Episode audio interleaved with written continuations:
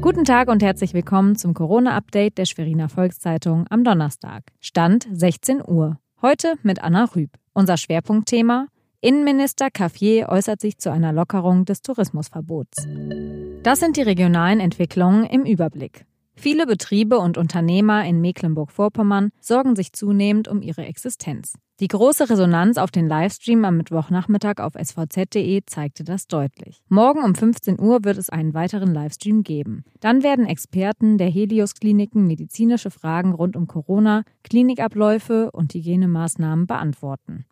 Die Kultusminister sind sich einig. Schulabgänger werden auch 2020 für die mittlere Reife oder das Abitur Prüfungen ablegen müssen.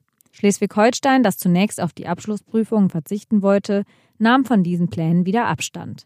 Mecklenburg-Vorpommerns Bildungsministerin Bettina Martin begrüßte diesen Rückzieher. Die Opposition und die Gewerkschaften mahnen jetzt zur Eile. Von den öffentlich groß angekündigten Lieferungen in Sachen Schutzmasken oder Kitteln ist am Spiegelberg in Wittenburg nur wenig angekommen. Dabei ist hier einer der Hauptanlaufpunkte für kranke Menschen in der Region. Mehr als 300 Patienten suchen täglich Rat bei den Ärzten. Die haben die Lage derzeit gut im Griff.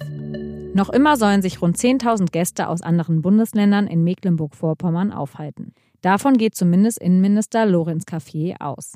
Dabei dürfen Hotels, Pensionen, Campingplätze und Privatvermieter bis nach Ostern keine Gäste aufnehmen. Eine Lockerung des Nutzungsverbots für Zweitwohnungen, wie sie Schleswig-Holstein zum Teil für Hamburger gewährt, lehnt der Minister bislang ab.